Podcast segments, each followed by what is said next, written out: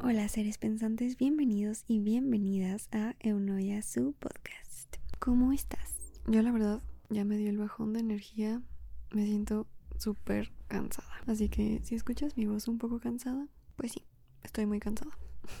Empecemos con el momento random. Te voy a contar un poco del libro que terminé ayer. Se supone que ayer iba a grabar este episodio, pero decidí pasarlo a hoy y ayer terminé mi libro. Se llama Check and Mate y ahora es de mis libros favoritos. En verdad, no puedo dejar de pensar en él.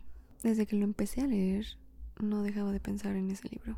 Me encantó. Aquí no voy a hablar tanto de qué trata ni nada porque voy a hacer un TikTok dedicado al libro, pero bueno, quería contarte que ayer lloré muchísimo con ese final. Me dejó pensando mucho y quiero volver a leer ese libro ya. En este episodio vamos a hablar de la película Maestro.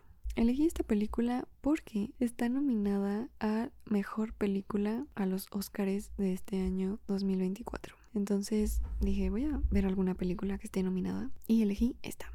Y fue una excelente elección. Me gustó muchísimo, pero bueno, pasemos a el dato curioso que tengo para ti. Ya sabes que el video de donde saqué esto está abajo, pero bueno, si sabes inglés lo puedes ver. no tiene subtítulos.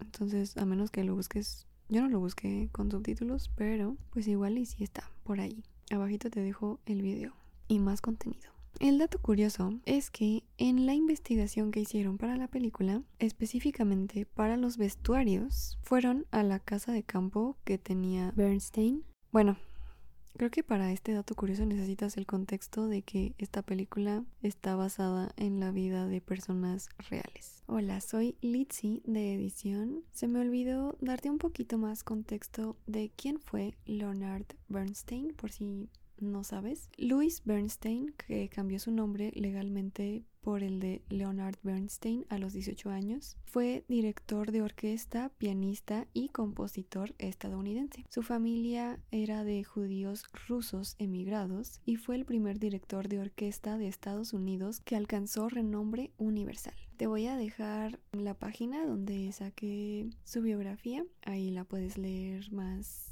ampliamente. Tampoco está tan larga, pero para que conozcas un poquito más sobre él, si quieres.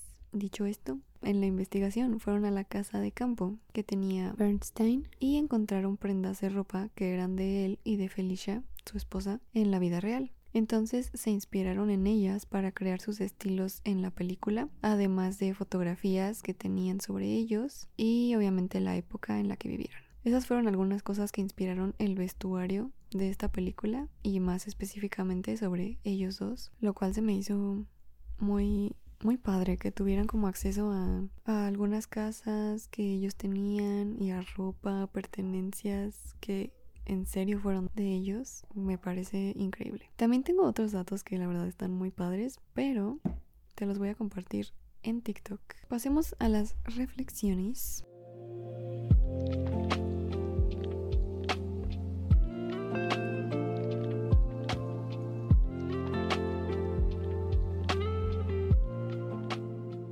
La primera reflexión es una frase que pusieron al inicio de la película y que me gustó mucho y creo que representa muy bien a toda la película en sí. Bueno, es solo una parte de la frase traducida y dice, una obra de arte no contesta preguntas, las provoca. En cuanto la vi, le puse pausa, escribí la frase en mis notas. Eso me gusta de ver las películas en mi casa para los episodios porque puedo ponerles pausa y reflexionar. Me gustó mucho esa frase porque la verdad Creo que muchas obras de arte, de cualquier tipo de arte, al menos a mí, cuando me dejan con preguntas, es muy especial. No sé ni cómo decirlo o cómo describirlo, pero si lo has sentido, pues creo que lo entiendes. Y es muy bonito cuando cualquier obra de arte hace eso. La siguiente reflexión es que hay que ser honestos y honestas con lo que uno o una puede soportar. Podemos amar pero no por eso significa que debemos estar con esa persona.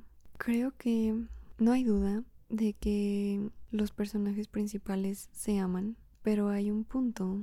Bueno, es que no sé si esto sea spoiler si lo digo así. Bueno, el chiste es que cuando amamos a alguien, a veces aceptamos cosas que no nos gustan o que nos hacen incluso sentir mal solo porque amamos a la persona. Y en estas situaciones hay que ser muy muy sinceros y sinceras con nosotras y nosotros para saber diferenciar hasta dónde podemos permitir ciertas acciones o ciertas cosas y es algo muy difícil porque a veces la verdad es que no podemos con eso y pues tal vez eso pueda significar que tengamos que cambiar la forma en que nos relacionamos con esa persona y puede que no queramos hacer eso y por eso soportemos ciertas situaciones, pero siempre va a llegar un día donde si no estás siendo sincera o sincero contigo, va a llegar un día en el que ya no puedas más. En el caso de la película pasó pero no pasó.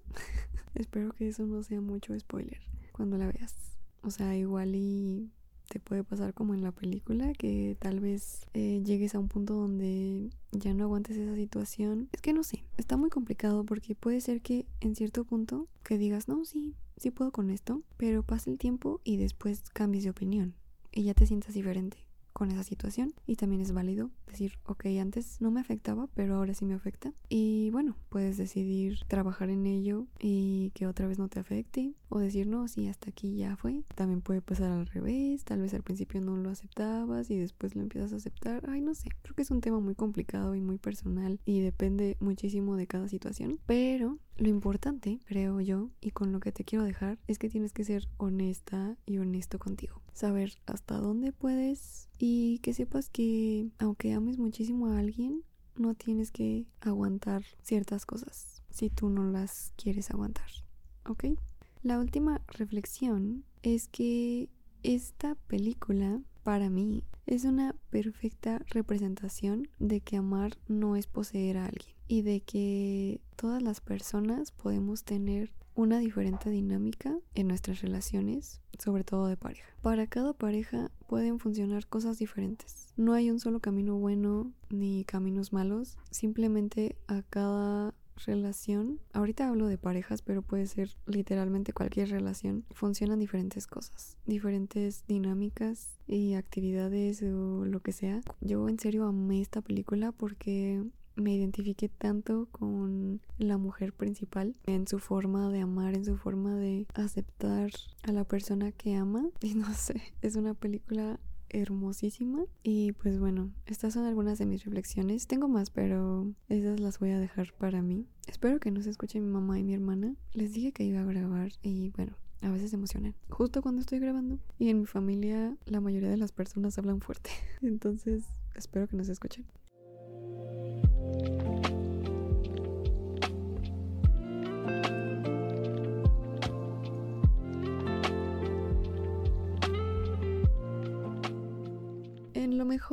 Tengo dos cosas. Ay, una es la diferencia fotográfica en las diferentes temporalidades. Con esto me refiero a que tienen un diferente formato cada época en la película. Cuando estás como en el pasado donde están jóvenes los personajes, está en blanco y negro y tiene un formato más pequeño en la pantalla. Y así, o sea, cada época de la película tiene un color diferente y un formato fotográfico diferente. Eso me súper, súper encantó. Creo que yo no había visto ninguna película que tuviera tres formatos diferentes. Ah, eso me súper, súper encantó. Lo amé y aparte porque la temporalidad más antigua, por así decirlo, el pasado más pasado, eh, estuvo en blanco y negro bueno, está en blanco y negro y si me conoces ya sabes que yo amo las cosas en blanco y negro. Entonces, wow, cuánto trabajo. O sea, si ves los videos que te dejo abajo, que son como detrás de escenas, puedes escuchar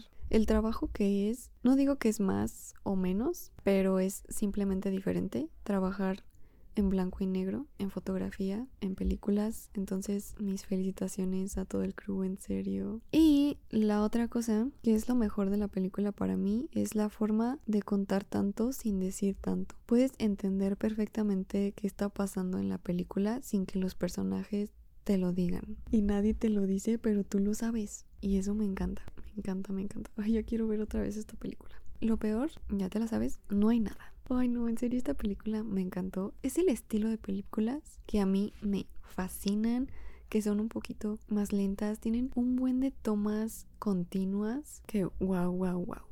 O sea, tomas sin cortes. Wow, wow, wow. Parezco perro. Wow, wow, wow.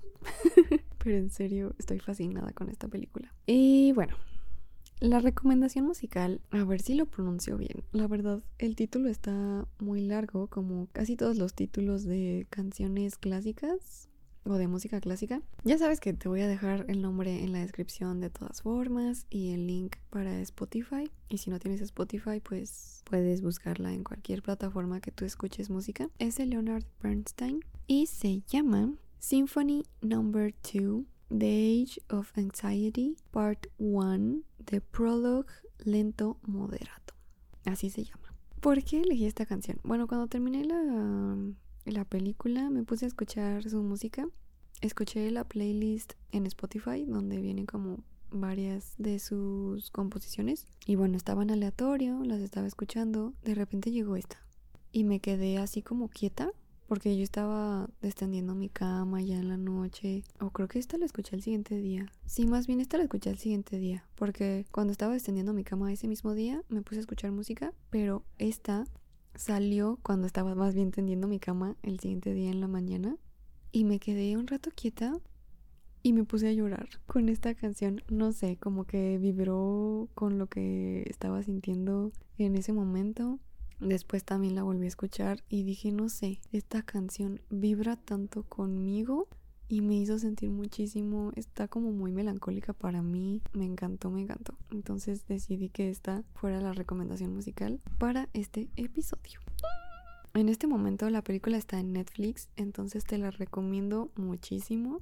En serio, 10 de 10. Si puedes verla antes de los Oscars, estaría genial. Y pues, pues sería todo por este episodio. Muchísimas gracias por elegir escucharme. Recuerda suscribirte en cualquier plataforma que estés escuchando esto. Calificar el podcast en Spotify. Dejar un comentario si estás en YouTube. ¿Qué más? Responder a la pregunta que te voy a dejar aquí abajo si estás en Spotify también. Seguirme en mis redes sociales. Porfis, si quieres más contenido de mi parte. Y pues ya. Espero que estés teniendo un bonito día o una bonita noche y nos escuchamos en el siguiente episodio. Bye.